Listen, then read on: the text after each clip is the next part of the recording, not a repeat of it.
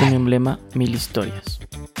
El podcast de la Cruz Roja de Tungurahua para compartir esas singulares historias de quienes hacemos el movimiento.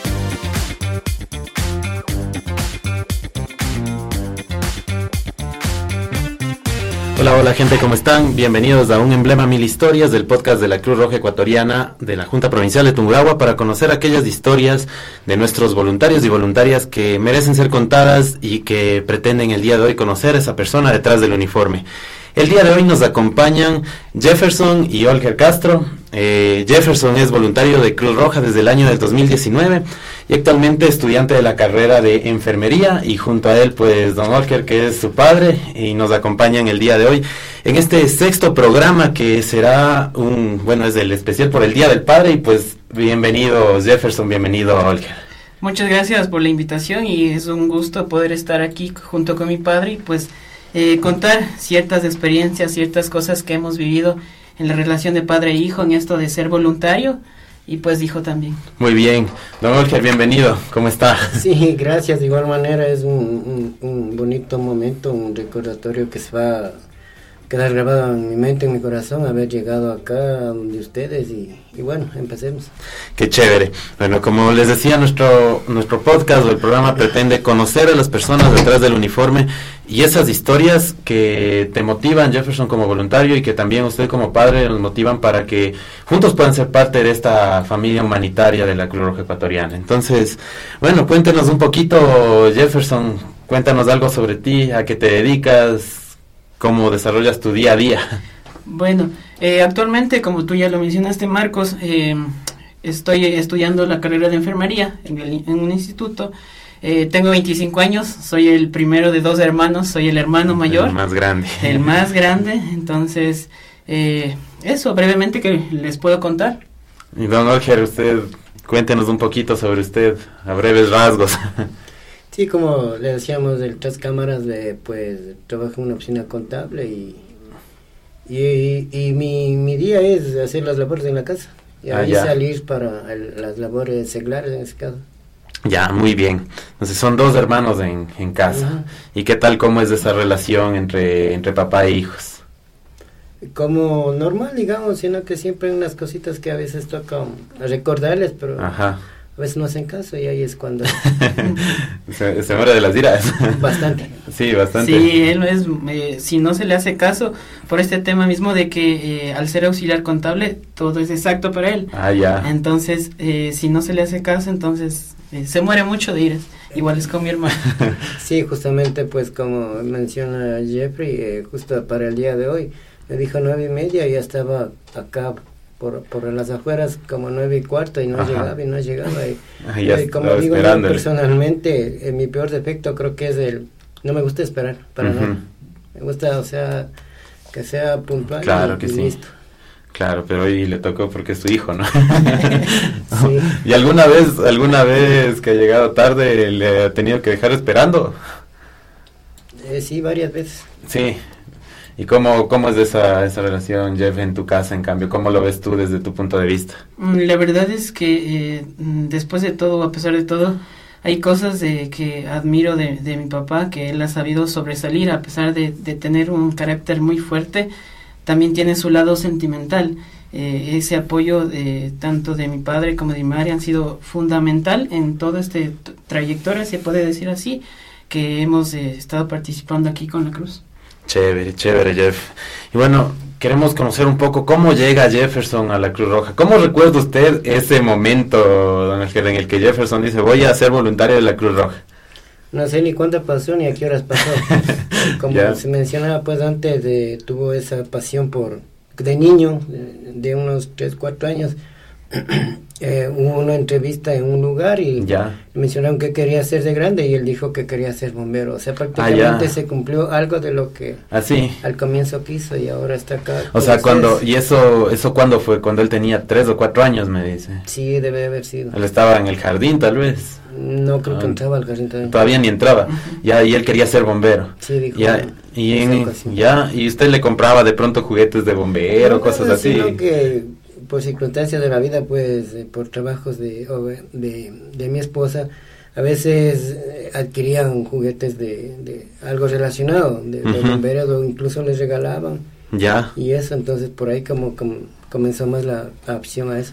Ya, entonces ahí empezó la afición. ¿Y cuándo se vuelve bombero voluntario el Jefferson? Eh, es una larga historia, pero bueno, en resumen, por haber acabado el curso de paramédico, pues le ofrecieron esa oportunidad, pero no le agradó, no sé qué pasó. ¿Y cómo, cómo fue eso, Jeff? ¿Cómo, ¿Cómo llegaste a ser bombero? Llegué a ser bombero porque justo como mencionaba mi padre, seguía un curso de atención prehospitalaria. Ya. Entonces, eh, cumplido, digamos, cierto proceso de lo teórico, por así decirlo, pues teníamos que cumplir eh, cierta carga horaria con lo de las prácticas. Ya. Entonces, eh, realicé estas prácticas en un cuerpo de bomberos de cierto cantón. Entonces, ¿Podemos decir en dónde? O...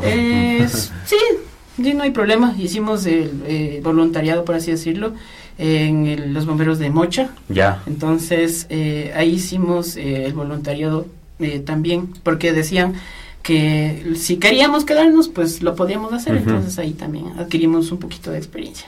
Ya, y bueno, ¿cómo era esa experiencia entonces? ¿Era fuerte? ¿Había muchas emergencias? la verdad que sí. De hecho, mi primera emergencia fue que eh, tuve mi primer accidente también y caso, casi paso a ser un paciente más. ¿Así? ¿Qué pasó? Sí, lo que pasa es que en esa circunstancia, en esa emergencia que ah, fuimos, eh, hubo un volcamiento de un camión. Ya. Entonces se había metido dentro del barranco ya, entonces a mí me mandaron a ver, no recuerdo eh, qué, es, qué era exclusivamente, pero por atenderlo pronto a ese paciente que estaba ahí, me rodé la, la montaña que estaba ahí, entonces dije, no, hay cosas que, que cambiar. Entonces, de ahí varias experiencias que todavía las, las guardo. Muy bien, qué chévere, Jeff. Pero bueno, qué complicado también esto de, de casi pasar a ser paciente. ¿Usted sabía de pronto esto? No. Se acaba de enterar. sí, prácticamente, pero sí ha habido muchas más, pero es la, que, la que no me he enterado. Algunas que, que no, no, no ha de saber todavía. De pronto puede Ya, y después de que pasa Jefferson a ser, era bombero, bombero voluntario, eh, usted dice que no sabe en qué momento llegó a la Cruz Roja, cómo pasó ni a qué hora, y cuándo se enteró entonces usted que ya sabía que estaba aquí? Cuando decía que me va a la cruz, me va a la cruz, me va a la cruz. Y, ya. O sea, yo le tomé, no le tomaba tan en serio porque, o sea, digo, ¿cómo? O sea, no, no entendía, ¿no? Como, mencionamos que no se sabe ni a qué hora, ni cuando, cuando ya pasó el tiempo, ya, ya estuvo acá. y han pasado ya cuánto, cuatro años casi. Casi cuatro años, sí. Casi cuatro años. Y durante ese tiempo, bueno, todo el tiempo sabemos que en las actividades en las que tú estás aquí en Cruz, todo el tiempo está tu papi ahí. Sí. Para, para apoyarte. Es fundamental el apoyo de él. Por ejemplo, hay actividades que he tenido que estar eh, muy, eh, muy prontas horas de la mañana. Y por lo general siempre en la casa mi papi es el que primero se levanta y prepara el desayuno. Entonces ya. él es el que está pendiente de saber decir o sea ve ya sabes que te falta tanto tiempo te vas a atrasar. Entonces eh, sí ha sido una parte fundamental el apoyo es que justo también me imagino que es esa puntualidad que usted nos mencionaba don Olger que le gusta que las cosas sean todo puntuales. Y usted está siempre pendiente de que llegue a tiempo eso le decía creo que es mi peor defecto que no me gusta esperar para nada pero bueno, eso creo que creo que más bien, no sé si sea un defecto, ¿no? Porque la puntualidad creo que es algo muy importante. Exactamente, pero hay personas que no les agrada y eso entonces igual me, me molesta que, que, sea, que no sean puntuales porque, por ejemplo, me dicen, eh, nueve y media pongamos y vienen a las diez, o sea, ya no es puntualidad. Claro. creo que, eso fue, muy bien. creo que eso fue contra ti. Pero bueno, y Jefferson, ¿por qué decides entonces en el trayecto de que eras bombero voluntario, por qué decides de venir a la Cruz? Eh, fue mi segundo intento en realidad, porque en el 2019 vi cierta publicación de que si querías ser voluntario, presenta tu solicitud, deja tus documentos y te llamarán. En el primer intento nunca me llamaron. No sé qué pasó ahí. Pero en el segundo intento fue ya casi eh, eh, por comienzos de la pandemia. Ya. Que nuevamente salió la publicación, postulé, entonces ahí empezó todo este proceso. Y puedo decir que soy de la primera promoción de la pandemia. Entonces de ahí salió eh, este deseo de pertenecer a la, a la cruz. Y tú, me imagino que en ese entonces también estabas haciendo muchas actividades o muchas acciones de apoyo durante la pandemia. Eh, sí, durante la pandemia eh, se trabajó en diferentes aspectos, entre uno de ellos recuerdo que eh, participamos en la realización de pruebas rápidas de COVID, que se lo hizo aquí por parte de la Junta, entonces ahí también fue un riesgo porque él era preocupado en ese entonces, no se sabía cómo manejar todo esto de la enfermedad y en sí, y llegaba a la casa y ella era, anda a la terraza, sácate la ropa para que te duches y todo eso, entonces eh, la preocupación de él sí fue bastante. Claro, ¿y cómo es esa preocupación? ¿Qué se siente estar del otro lado, don Jorge? En el de, usted tiene a su hijo trabajando con personas que no se sabe si de pronto tenían o no tenían COVID y, que llega a la casa con, y usted la preocupación, ¿cómo, cómo es ese, ese sentir de, de padre? Casi, casi que no hay palabras porque es una experiencia bastante como le digo, a la vez hasta un poco triste porque como se menciona, pues no se sabía que el resultado que podía dar, o sea, por más seguridad, por más eh, que, que, se ponían que mascarillas, que traje y eso, entonces nunca se sabía, pero a Dios gracias, pues todo pasó sin novedad en nosotros. Claro, y en ese, en ese momento en el que, por ejemplo, Jefferson sale a las actividades durante la pandemia, en la casa, ¿cómo se vivían esos momentos de espera? Eran horas interminables porque se sabía que sale de mañana, pero el regreso no había hora, no había horario, entonces uno desesperado porque como comenzó durísimo esa, esa enfermedad, entonces era obvio que chuta el contagio a nosotros y así, cosas por el estilo, entonces era bastante intrigante. Claro, y fuerte me imagino, ¿no? También el... Pero me imagino que, que en familia también se lo puede, se lo gestiona eso, el apoyo que tienen en familia con, con sus otros hijos, con su esposa de pronto. Claro, lo que sí ha sido casi incondicional, sí nos ha costado por asuntos horarios, de actividades que a veces ha tenido que realizarlas a veces incluso hemos hecho planes para salir, digamos, en familia y, y el no, es que me voy con la cruz, sea, ¿cómo? O sea, ¿cómo? O sea, la cruz de tu familia. Ya. después nos hemos hecho al dolor y, ya pues. O sea que sí se ha sacrificado también de alguna manera momentos en familia por trabajar en actividades de cruz. Sí, sí ha pasado, eh, no muy seguido, pero tal vez como digo, es algo que a veces tanto por el horario de trabajo de mi mami, y de mi papi, a veces el fin de semana es el único tiempo que podemos estar todos, pero a veces ha coincidido con actividades de, la cruz y es como que, ¿y ahora qué hago? Ya me comprometí. Ya como ahora? y ahora, ¿cómo les digo a mis papás de que no voy a ir? Ajá. Entonces sí ha sido también un poquito difícil ese aspecto. Ya. Y por ejemplo, cuando has tenido que sacrificar actividades, Jefferson, ¿cómo se los dices a tus papás? Mm. ¿O cómo le dices a tu papá, papá, no voy a ir o tenemos esta actividad en familia y sabes qué, me voy a la cruz? La verdad es que ha sido de manera espontánea porque comúnmente a veces le aviso de un rato para el otro. Entonces no es como que con tiempo le digo, sabes qué, chuta papá, sabes que me voy a tal actividad. Vayan nomás, o sea, si yo no voy, o sea, ustedes tampoco van a ir, sino digo, vayan, disfruten. En cambio, él se pone en que no va a ser lo mismo, o sea, porque el propósito es estar juntos. Claro, ¿y usted qué piensa de esto, don Olger? Mm, varias cosas. No, no, sí, con tranquilidad, con, con, con calma hemos tomado ya, y, o sea, ya nos hemos hecho el dolor. ya no hacemos planes casi, a veces le preguntamos entre semana, cualquier cosa para el fin de semana, un sábado, un domingo, para que no haga planes. Entonces, Allá lo hacen con más tiempo. claro. ah, muy bien. Pero al inicio sí molestaba de pronto. Sí, bastante, más que todo también mi esposa, porque ella es la que nos incentiva, digamos así, para salir a algún lado y eso, entonces. Claro, claro que sí. Me imagino que, que con, bueno, conforme avanza el tiempo, usted como dice, se han hecho, de pronto se han acostumbrado a, a este modo de vida de, del Jeff. Muy bien. Bueno, y Jefferson, dentro de, de, tu trayectoria aquí en la Cruz Roja, ¿tienes alguna historia, alguna anécdota que recuerdes mucho, que se haya marcado tu, tu vida dentro de la institución y en la que de pronto hayas compartido algo con tu papi? Eh, fue en mi primera misión. Cuéntanos un poquito. Ya, eh, fue la primera vez que iba a estar eh, tantos días fuera de casa. ¿Cuántos días te ibas de misión? fue solo casi como que una semana, ¿no? Sí, una semana fue esto de entrega de asistencia humanitaria. Eh, en ese entonces fue Cotopaxi y La Maná. Entonces ahí también hay otra experiencia de que eh, justo ya con el otro compañero que nos íbamos a, esta misión, eh, quien estaba a cargo, o quien está a cargo más bien de la coordinación de gestión de riesgos, que es Marcelo, nos dijo, bueno, eh, traigan ropa para cinco días. Pero como que 10 a 15 minutos antes nos dicen, ¿saben qué? Van a estar también en parte o en clima cálido. Y nosotros, ¿y ahora qué hacemos? Bueno, esa era una parte.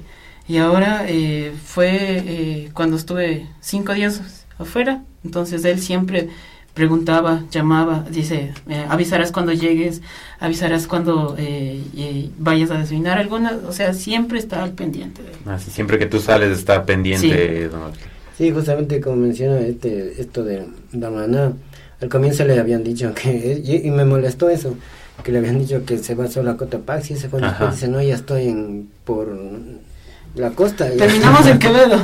ya. ¿Cómo si te dijeron en Cotopaxi qué pasó? Cosas que pasan en ya, ya estuvo allá, ya que va a ya vendrá.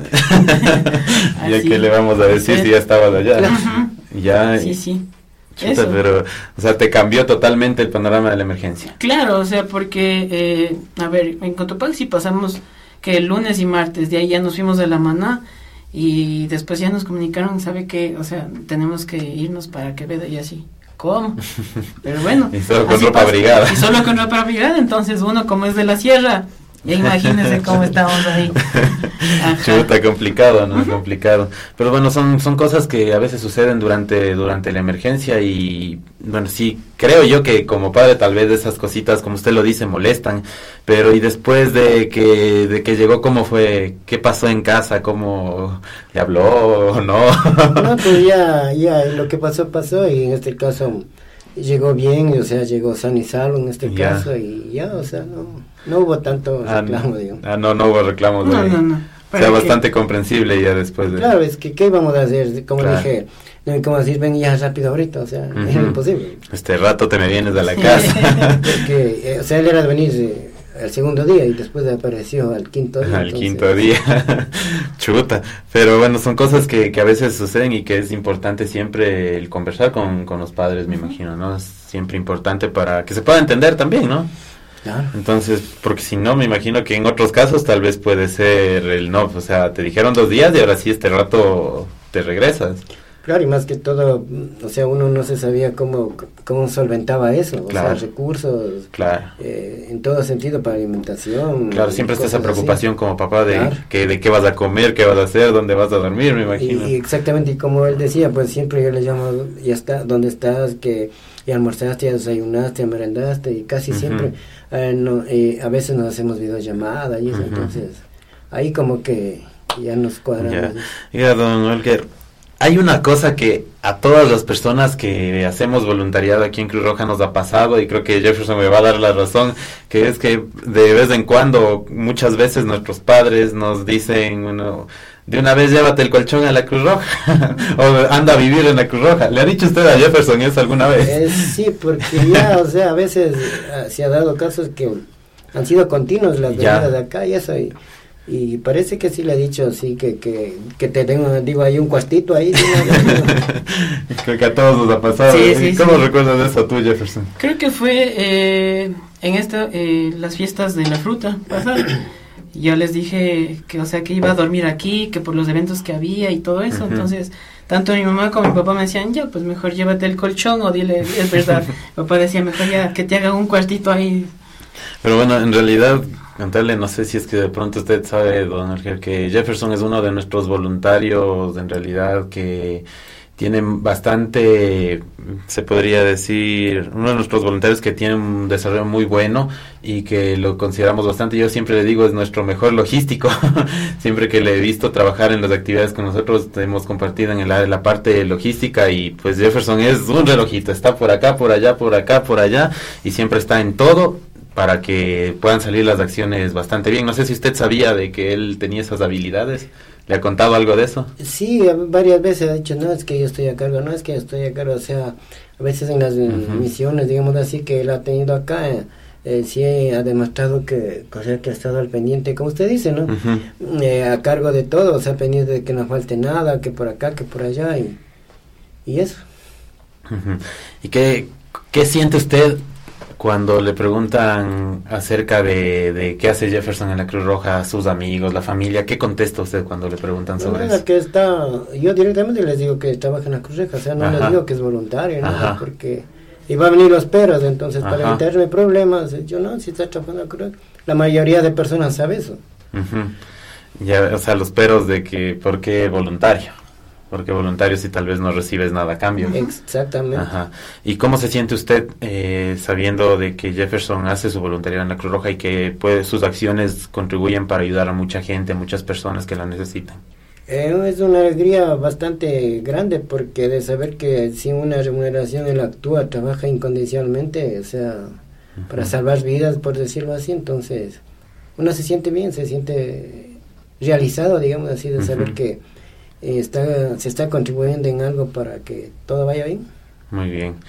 ¿Y le ha interesado a usted de pronto hacer voluntariado aquí en la Cruz Roja? Ajá, ¿usted? eh, le cuento algo, una como anécdota. Yo sí me, me atraía la, la situación en la Cruz Roja. Tiempo atrás, cuando yo estuve en el colegio, estuve en una cierta institución, algo parecido a lo de ustedes. Ya. Me gustó bastante por la compañía que tenía. Ah, ya. Había mujeres y hombres, ¿no? Y eso, o sea, así me... Así le atraía este mundo. Sí, ya, pero nunca se animó a, a, hacer un voluntariado. No, porque ahorita al menos ya comida y, y achaques de salud, entonces es bastante imposible. Y las ocupaciones de pronto también ya eh, interfieren mucho. Más que todo, como le digo, el asunto de salud, ya, ya no se está uno como para correr, para va a ser uno mejor ser ayudado en vez de ir Pero bueno, ahí tenemos a, a Jefferson que siempre está, oh, creo que cumpliendo esa parte también, ¿no? Claro. Muy bien, qué interesante conocer estas, estas historias y también creo que hay algunas cosas que tu papi recién se está enterando, ¿no? La verdad es que sí, porque hay cosas que no le he contado y pues... Algo que tampoco le hayas contado de alguna experiencia que has vivido aquí, mm, que quieras contarle hoy. La verdad es que no, casi la mayoría de cosas que sea, la mayoría... Eh, eh, le he transmitido, le he contado las experiencias que a veces pasan con compañeros, alguna situación, entonces eso. Siempre está ahí al pendiente entonces. Yo veía hace rato, eh, conversábamos con, con, con uno de los compañeros de aquí de Cruz, y me decía que este, usted como, como padre siempre está al pendiente y no solo eh, el venirle a ver, traerle, estar pendiente de sus actividades, sino también a través de las redes sociales, de que siempre usted está al pendiente o comentando o interactuando un poco con las, oh, lo que subimos a, las redes sociales, las fotografías de las actividades. ¿Qué siente usted cuando ve fotos de Jefferson ahí trabajando o recién que él fue en la izada de la bandera del mes de mayo, él fue el abanderado, que fue quien, bueno, el abanderado es quien quien tiene la mayor cantidad de horas durante todo el año, ¿no? Entonces, ¿cómo, ¿cómo se siente eso? ¿Cómo se siente usted con, con eso? Es un, un, orgullo bastante grande porque de saber que, o sea, eh, eh, como él comenzó y todo, eh, es algo que no tiene, no hay palabras para poder expresar cuánto, cierta admiración, digamos así, ¿no? Porque eh, como le decía al comienzo, de ver cómo comenzó y ahora dónde está, entonces digo, wow, o sea... y siempre está usted en las redes también ahí dejando oh, sus mensajes. Sí, sí, justo es que mm, es una institución bastante eh, benéfica y, y, se ve el trabajo, ¿no? El trabajo de ustedes y entonces es igual llena de orgullo, no solo a mí, sino al país y más que todo por lo que como él está ahí entonces mucho más valor con muchas más ganas para, para, dejarnos un mensaje positivo porque bueno sí estuve viendo ahí algunos mensajes y, y me parece chévere que, que, usted como padre esté interactuando en las redes mandando mensajes de ánimo de apoyo y no solo a Jeff sino a todos nuestros voluntarios eso es muy muy bonito. Justamente uno de los mensajes que me que mandé que me gustó incluso muchísimo a mí le puse que Dios les bendiga a todos porque justo creo que era cuando estaban en Mm, para la caminata de... No, no, la caminata O para la emergencia de la UCI. Es, algo así. Ahí creo que era. Pero sí, en verdad sí. Sí, es... sí, doy like. Sí, no, también y siempre nos estén viendo esos mensajes positivos, ¿no? Que es, es, bastante bonito en realidad, me parece muy bonito que usted como padre, conociendo la realidad de, de nosotros como voluntarios de la Cruz Roja, esté siempre al pendiente de, de qué es lo que estamos haciendo y más que nada, mucho más al pendiente de, de su hijo. Qué chévere. ¿Qué, opinas de esto, Jeff? Pues la verdad es que, o sea, eh, ese apoyo, como vuelvo y recalco, y, aunque suene redundante, el apoyo que se tiene de la familia es lo que uno le motiva a seguir. Y igual las cosas que uno se ha aprendido aquí han servido muchísimo también para la familia. Eh, hay ciertas condiciones de salud tanto de mi papi como de mi mami, entonces que ahí uno eh, se está pendiente. Entonces al ya tener un conocimiento y al saber que yo puedo ayudarles, pues es también eh, gratificante para uno. Claro, claro que sí, es totalmente de acuerdo que debe ser muy gratificante el que puedas poner también al servicio de tu familia esas cositas que has aprendido aquí, ¿no? ¿Cómo vinculas eso, Jefferson, ahora con tus estudios? La verdad que sí, eh, me ha ayudado bastante, aunque la carrera que yo sigo es más, digámoslo así, que se trabaja dentro de un hospital. Claro. Y las cosas que he aprendido aquí es lo que se hace tal vez fuera de pero eh, sí ha hecho de que tenga un conocimiento sólido y lo pueda desempeñar de, de, mejor manera. Ya estoy ya ahorita en segundo semestre, entonces segundo semestre, muy bien. Muy bien, ¿cuántos te faltan ya? Dos nomás. Dos más para ya graduarte, muy bien. Sí, sí. Qué chévere. ¿Y usted cuando le dijo que quería estudiar enfermería, qué pasó ahí por la mente de pronto? Verá que yo ni me enteré, la mamá es la que... Ah, sí. Solo, o sea, igual...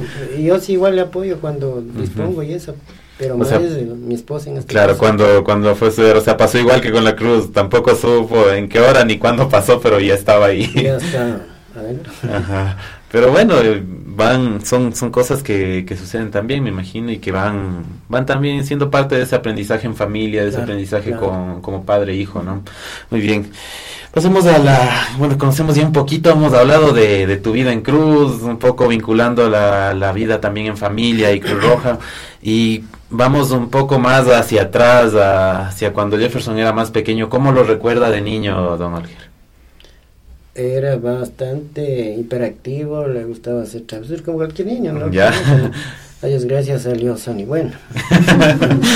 Entonces, Pero bastante travieso.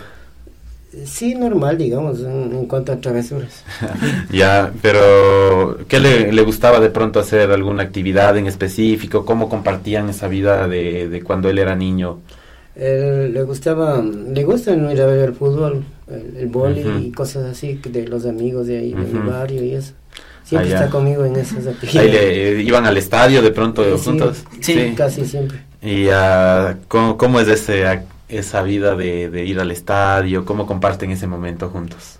Pues es muy emocionante porque tanto que mi padre con, conmigo compartimos la misma afición por un cierto equipo. dilo nomás, no, hay eh, problema. Exclusivamente eh, nos llama bastante la atención el Barcelona. Entonces, siempre que juega, eh, hacemos los modos posibles, dejamos tal vez cualquier actividad u otra y hacemos los arreglos incluso a veces con mi hermano, cuando se puede con mi mami y asistimos al estadio. A ver, al, Barcelona. Exactamente, sí. Y siempre es de esa compañía, eh, por lo general los sábados siempre salimos eh, con él a algún lado, como él mencionaba, eh, a ver el boli o alguna cosa, siempre compartimos exclusivamente los sábados. Claro, y en el estadio, ¿cómo se vive ese momento cuando comparten juntos un partido de fútbol con un partido de Barcelona? Bueno, no habría palabras porque chuta la a ver, tiempo atrás cuando jugó acá con, con el técnico. Ya. De, siempre vamos a la sur oscura. Ajá. Donde que. A la, donde las papas queman, se puede decir. Entonces, eh, regresábamos a los tiempos. Ya. A un estadio, a un, partido oficial, digamos así, de fútbol.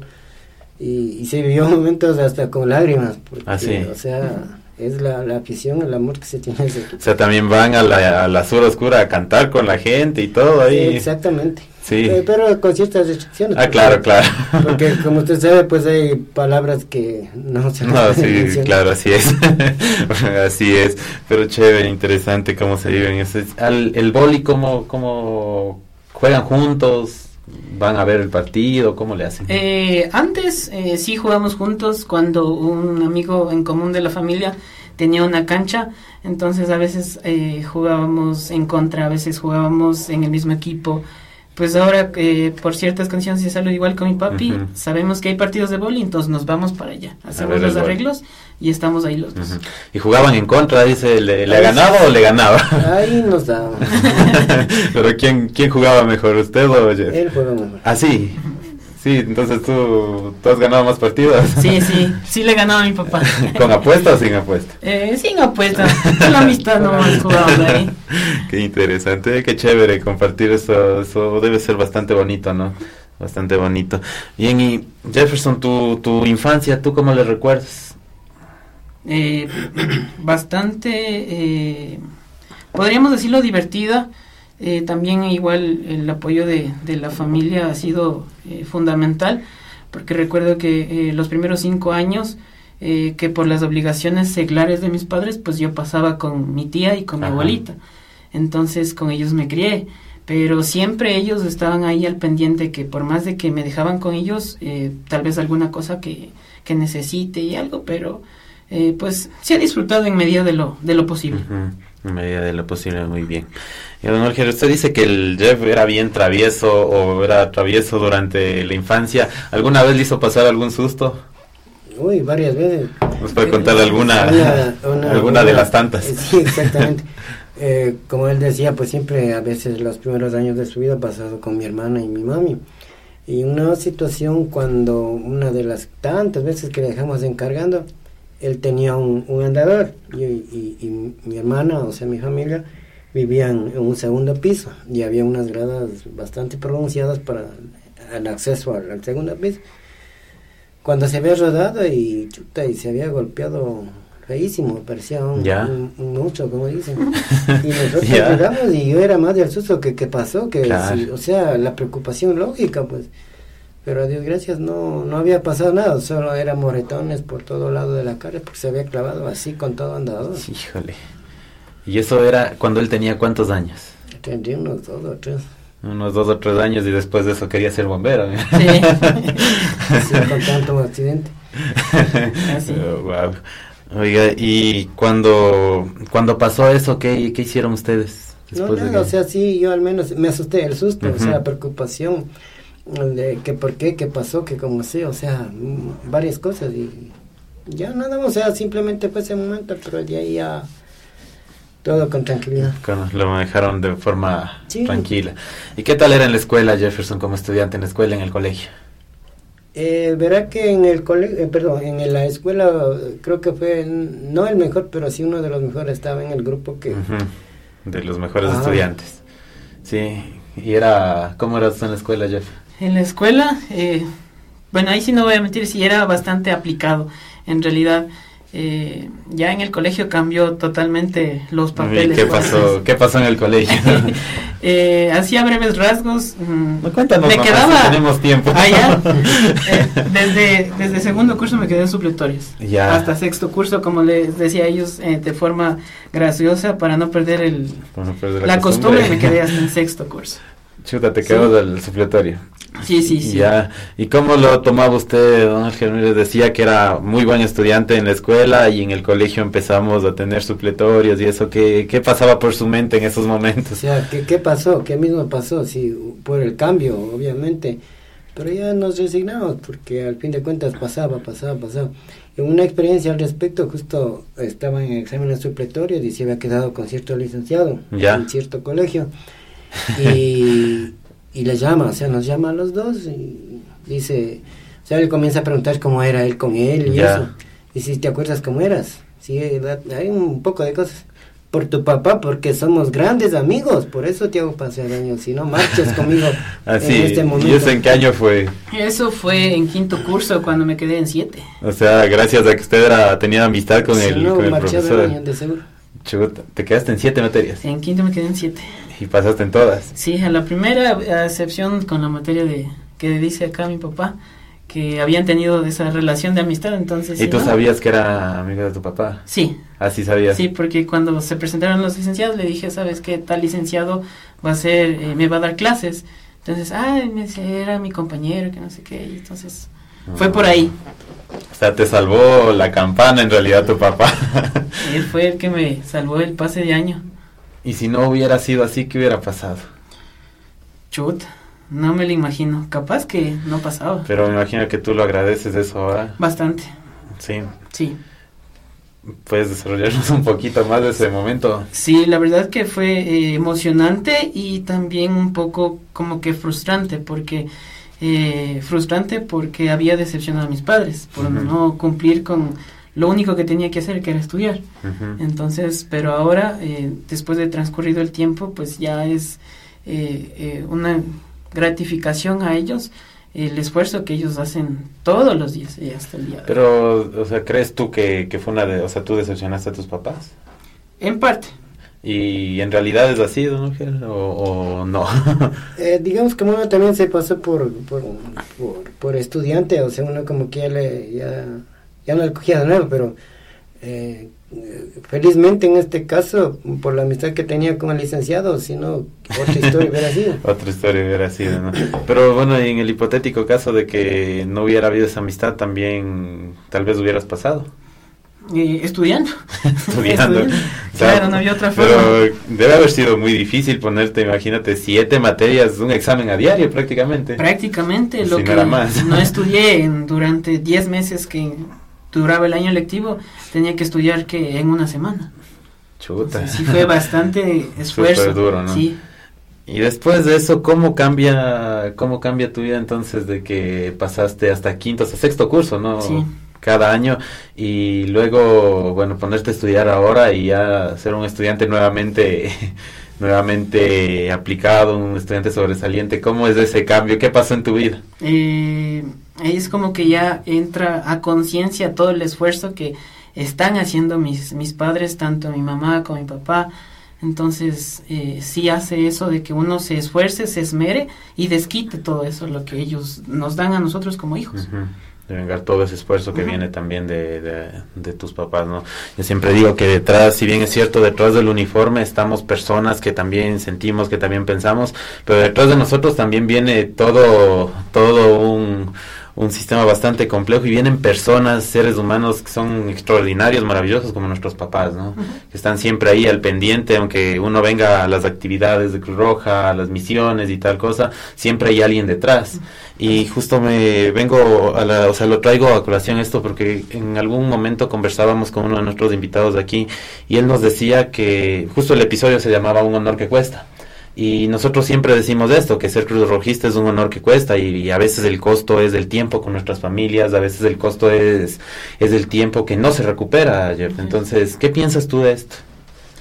Pues que siempre que tengamos la oportunidad tanto de disfrutar con nuestra familia y con, en este caso, con nuestros compañeros eh, aquí en la Cruz Roja, pues, pues lo hagamos. Pero también hay que eh, ponerse a pensar, ¿no? Que hay ciertas otras cosas que considerar que son cosas que tal vez en algún momento no se les va a poder recuperar. Así es. A veces no se recupera el tiempo, como digo, no se recupera y lo que tenemos que, creo que a veces trabajar como parte de la institución es en que ese costo que a veces existe no sea con nuestra familia, Entonces que siempre es importante esa parte de saberlo manejar tanto con la familia como, como en la institución, me imagino yo que es algo, algo un poquito complicado, que debemos irlo aprendiendo a trabajar, pero se lo puede hacer. Así es, así es. Muy bien.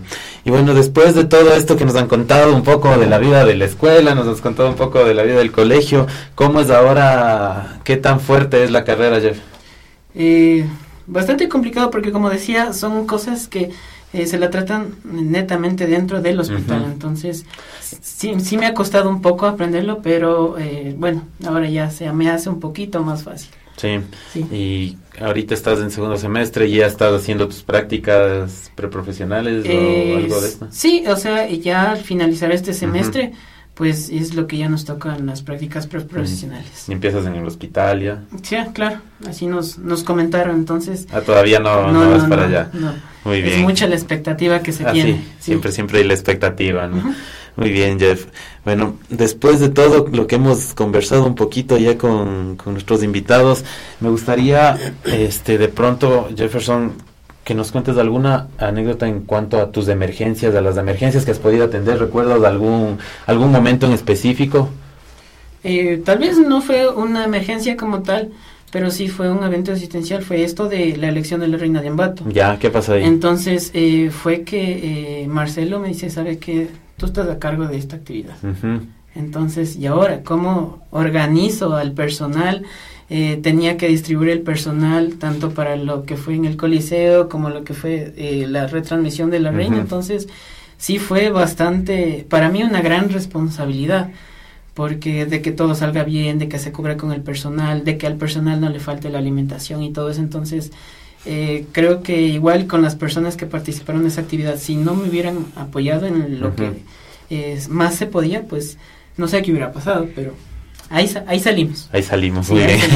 y tú le contabas de esta experiencia, le has contado a tu papá también cómo te fue en ese, en ese primer evento como responsable. Eh, sí. ¿Y qué te decía tu papá? ¿Qué le decía usted sobre eso?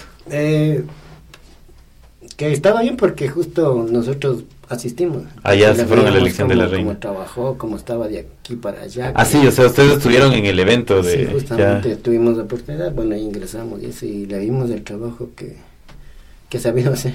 Ya, ¿y cómo fue ese momento de verle trabajando, verle en acción a Jefferson? Una emoción porque en, medio de tanta gente, en medio de, incluso había competencia de, lo de ustedes, digo, y él ahí todo, digo, wow, o sea, estaba, estaba bastante mejor que la elección. Así se pasó viéndole más como estaba yo que la elección de la reina. Veía, pues que va por acá, por allá. Creo que avanzó a saludarnos, alzar la mano y eso. Y... Pero ahí medio, medio a saludar y sigue trabajando. ¿Mm?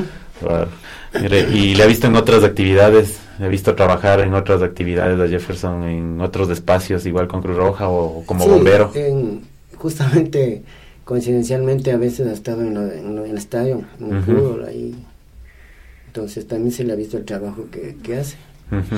¿Alguna vez te ha tocado atender alguna emergencia en familia? Mm, hasta ahora no. No. Bueno, tal vez sí, en ciertas ocasiones, tal vez por, por una patología que, tiene mi papi, entonces eh, sí ha tocado, no, me ha tocado atenderle en medida de lo, hasta donde yo puedo, ¿no? Claro. Claro, y cuando Jefferson le, le brinde esa atención, ¿cómo se siente usted, don Olger? Eh, bien, porque digo, ya de algo ha servido lo que estudié. está, sí está aprendiendo. sí ha sabido. Sí ha sabido. Qué chévere. Bueno, es, es interesante conocer esto, esto que hay detrás de cada uno de nosotros. Es interesante entender cómo es esa dinámica de, familia, cómo es esa, esa vida entre, entre papá e hijo, ¿no? Y también con, bueno, a veces la vida con los hermanos, con tu mami debe ser también parecida o me equivoco? Eh, sí, es eh, similar. Eh, con mi mami también se, se tiene ese apoyo eh, fundamental cuando salgo a las actividades, igual con mi hermano aún más. Eh, ya me ve puesto el uniforme cuando vengo a la cruz dice ya te vas a tu cruz digo sí. Entonces él también le llama la atención ah, de, de, este de los primeros auxilios ah, pero él es mucho menor que tú. Claro él tiene ahorita 14 años va a cumplir entonces todavía le faltan dos añitos, dos añitos más y pero él sí, le, sí se ha interesado por, por el voluntariado eh, sí le, le llama la atención. Bueno pero tienen tienen de dónde de dónde sacarlo ¿no? ahora nos comentaba usted que, que tenía esa afinidad ese gusto. Entonces y usted se siente bien con que sus hijos tengan ese gusto por, por las emergencias, por la vida del voluntariado. Claro, sí, porque es algo que les va a servir y van a servir al mundo en este caso, entonces qué mejor que lo hagan de esa manera. Así es, ¿no? Es mucho, mucho mejor. Que ocupen su tiempo también de alguna manera productiva y positiva, que eso siempre es importante. Y bueno, Jefferson, de aquí en adelante, ¿cuáles son tus aspiraciones en la institución? ¿Qué viene para ti dentro de Cruz?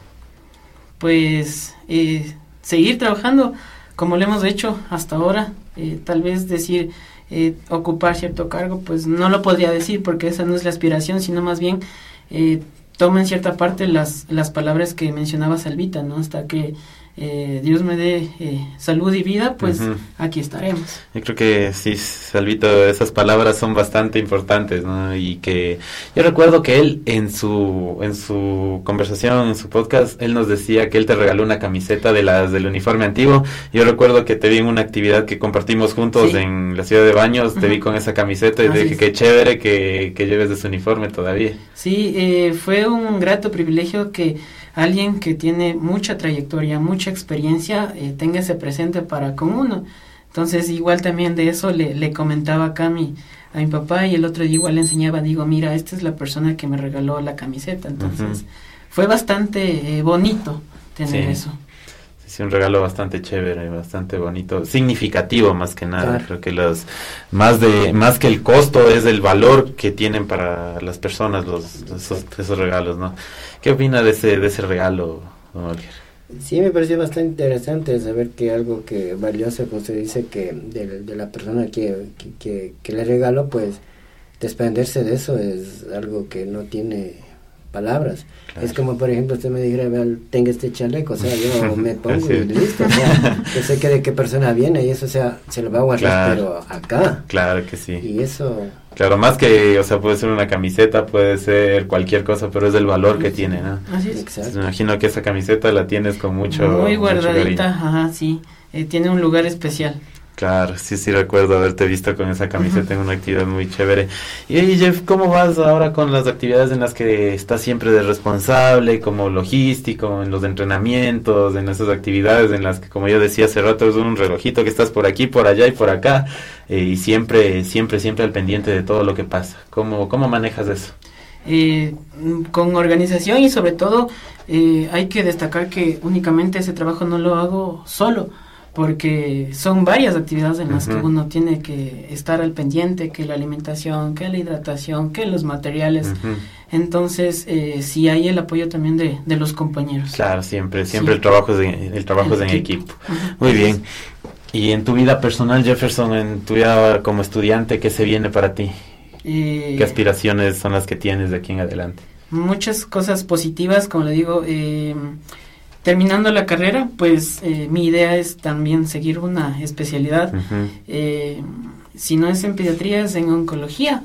Eh, más es en oncología porque por un caso familiar que, que pasamos, entonces, entonces eso me marca mucho en seguir ahí. Muy bien. Y usted, don Jorge, ¿cuál es, qué viene para usted también más adelante? ¿Hacia dónde se proyecta? seguir trabajando, no hay otro. Ajá. ¿Y cómo lo ve de aquí en adelante a su hijo en unos años? Esperemos que Dios dé salud y vida y seguirle viendo en su actividad, en su, en su pasión, en, su, en su vida misma, o sea, porque se le ve bien compenetrado en la situación esto de la Cruz Roja y eso es lo que, o sea, eso le gusta y, y eso es felicidad para la familia. Para usted también, me imagino que Exactamente, esa felicidad. Qué chévere. Bueno, para irnos ya al siguiente, al siguiente bloque, que es ya casi el cierre de, de nuestra actividad, quiero más o menos saber cuánto se conocen ustedes como papá y como hijo. Entonces les voy a hacer algunas preguntas y vamos a ver qué tanto, qué tanto se conocen. Entonces, ¿con quién empezamos? ¿Con Jorge o, con Jefferson? Cualquiera, no importa. Contigo. Muy bien, entonces ¿Cuál es la comida favorita de Jefferson? Todo come. Pero hay algo que, le guste más. Wow, ahí sí está complicado. No, en verdad, en serio, todo come. Como de todo. ¿Cuál es la respuesta ayer? Eh, la carne apanada con papas fritas. Ya, que hace mi mamá. muy bien. La misma pregunta para ti. ¿Cuál es la comida favorita de tu papá? Mm, ¿Cómo es esto? Es una... Eh, el locro de huevo. Locro de huevo. Sí. Yo, yo mismo, pero... ah, usted mismo cocina. No, le gusta eso porque eh, sabía hacer mi abuelita. Ya. Entonces se ha quedado con eso, entonces... le, va ganando. ¿Qué tipo de música le gusta a tu papi? Folclórica. Ya, que desarrollamos un poco más para ver si es correcto. Exclusivamente le gusta eh, los jarcas y Ya, le gusta bastante los jarcas y hayak. Sí, ¿y han ido a algún concierto juntos? Al último que hubo acá en la Plaza de Toros fuimos a, a donde están los artistas. Ah, sí, a primera fila, a todo pulmón ahí. Sí, y con lluvia, con todo eso parecía un 4x4 porque el piso estaba, pero... Así, ah, claro. Y ahí le dimos, nos fuimos los cuatro a la vez. Ah, ya. ¿Qué música le gusta a Jefferson? Reggaetón. Reggaetón. ¿Seguro? En parte. en parte. pero también te gusta el folclore. Sí, sí, sí. no, hay que negar que los gustos musicales también lo he adquirido de, mis padres, entonces. ¿Cuántas veces le ha dicho a Jefferson, ándate a vivir en la Cruz Roja o llévate el colchón a la Cruz Roja? He perdido la cuenta. sí, muy cierto, muy cierto. ¿Y cuántas veces le has dicho a tu papá, papi, ya vengo, me voy a la Cruz? Igual ya he perdido la cuenta, sí. Muy bien. Algo, este, ¿quién es mejor en el boli? Jefferson, usted. Él, ahorita. Sí, y antes. Digamos que sí. Igual, Ah, no siempre era. No siempre que era solo yo el que ganaba, sino que ahí había cierta competencia. Siempre ha habido esa competencia, muy bien. ¿Qué le gusta hacer a tu papi en su tiempo libre? Eh, en su tiempo libre, ver el boli, ver el fútbol, en especial el equipo del barrio de mi papá. ¿Y cuál es ese equipo? Se llama el Independiente Tambillo. Ah, ya. Se acabó. Ya. Con mucho respeto. Ajá, de las ligas barreras. Ajá, en las ligas barreras se va siempre al estadio. Sí, les acompaño cuando puedo, porque a veces tiempo y eso, entonces. ¿Y qué le gusta hacer a, Jefferson en su tiempo libre? Nada. Nada. nada de nada. No, sí, lo, lo que mencionamos, comentamos recién, y nos da a ver un boli, un, básquet, eh, un fútbol y así. Ya, ¿cuál es la travesura más fuerte que ha hecho Jefferson durante toda su vida? eh, tiempo atrás, en tiempo de la escuela, había un compañerito, pero que eran así. Ah. Ya. Y siempre eh, eh, iba él a la casa de él, y el compañerito venía, don, don Castro, ¿puede mandarle a su hijito a donde mí? Y, o sea, yo decía, ¿cómo si recién se conocían y eso? Y, ya pues iba y entonces eh, una experiencia bastante rara a la vez porque eh, habían estado dos compañeritos más y este compañerito que siempre les llevaba tenía una hermana. Ya. Y justo se han estado, o sea, duchando y eso, y la muchacha había querido entrar a bañar igual de él. Chuta. Sí. o sea que digo, ¿cómo? ¿Qué pasó? Pero travesura del hombre. O sea, obviamente les veían los papás. Ajá, claro.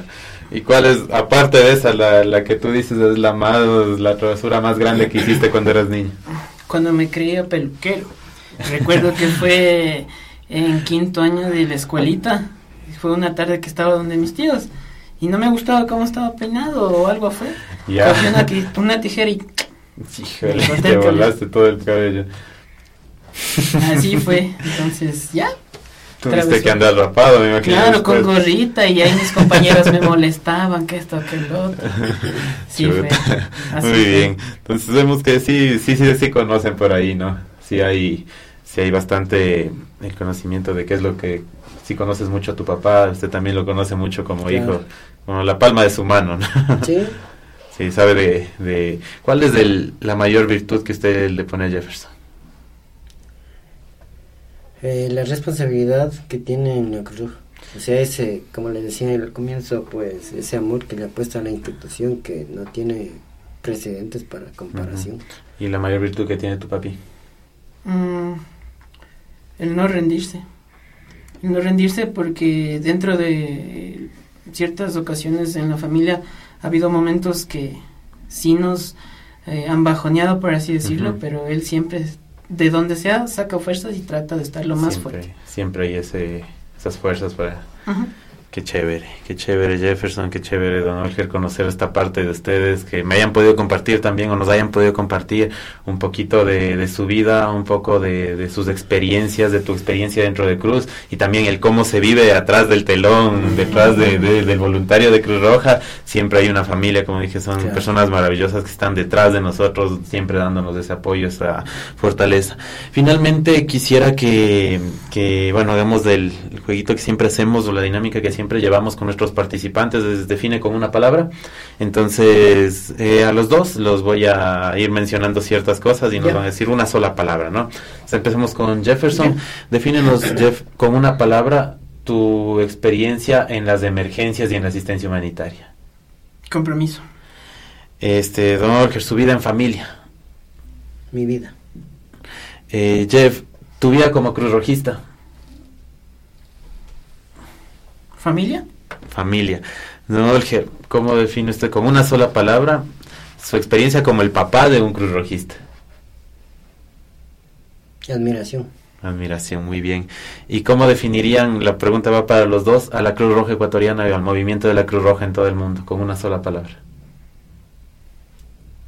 Amor. Humanidad. Muy bien, qué chévere, Jeff. Muchas gracias por, por compartir este espacio con nosotros. Y bueno, finalmente quisiera que nos apoyen o nos aporten los dos con un mensaje que le puedan dejar a toda nuestra audiencia que nos escucha a través de las diferentes plataformas digitales que nos que donde encuentran nuestro podcast como un emblema mil historias. Y quisiera que por favor nos puedan ayudar con un mensaje. Primero, bueno, podría ser Jefferson ah, y luego, luego tu papi. Claro, o sea, eh, el mensaje que eh, les puedo brindar es que eh, si quieren lograr eh, algo, persigan sus sueños, consigan sus sueños, disfruten también eh, sus momentos en familia y pues aprovechen, si tienen las oportunidades de crecer, hagan. Muy bien, gracias Jefferson. Don Olger.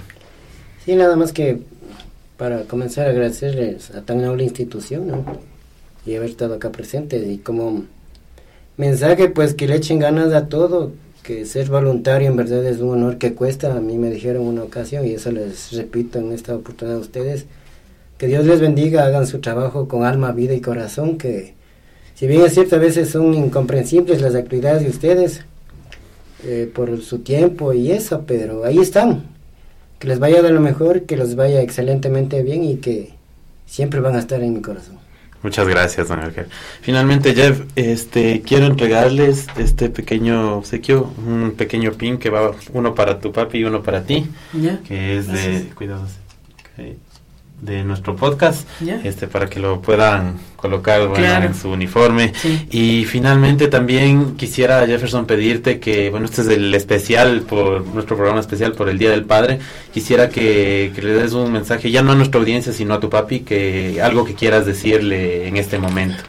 Pues es el momento para hacerlo.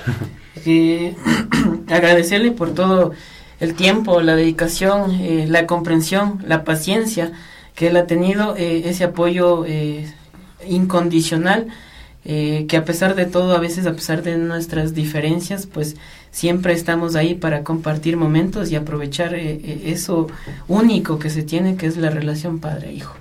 Muchas gracias. Un abrazo también. Muy bien. Muy bien, muchas gracias por, por compartir con nosotros nuevamente este momento. Y gracias también a todos los que nos escuchan y nos miran por las diferentes plataformas, por escuchar hasta este momento nuestro podcast. Agradecerles Jefferson Olker por estar en este espacio que nos ha permitido conocer más de su historia, conocer más de esa vida en familia. Detrás de cada voluntario hay miles de historias que contar y este es el espacio donde vamos a, contar esas historias. Esperamos tenerlos en otro momento ustedes por acá. En algún otro momento, pues sí, totalmente invitados para otra, otra oportunidad. Y nada, agradecer a todos los que nos, nos escuchan y nos miran en nuestro podcast y recordarles que en este, en este sexto episodio ya hemos conocido un poco más de la historia de Jefferson, de la historia de Olker y a las personas que están detrás del uniforme y también a la persona que viene detrás del voluntario de Cruz Roja. Agradecemos nuestra, a nuestros invitados por compartir con nosotros sus experiencias y los invitamos a ustedes, voluntarios y voluntarias, a seguir escuchando nuestro podcast Un emblema mil historias. Recuerden que detrás de cada voluntario existe una historia que merece ser contada. Gracias por ser parte de esta comunidad y por escuchar nuestro podcast. Nos vemos en el siguiente episodio.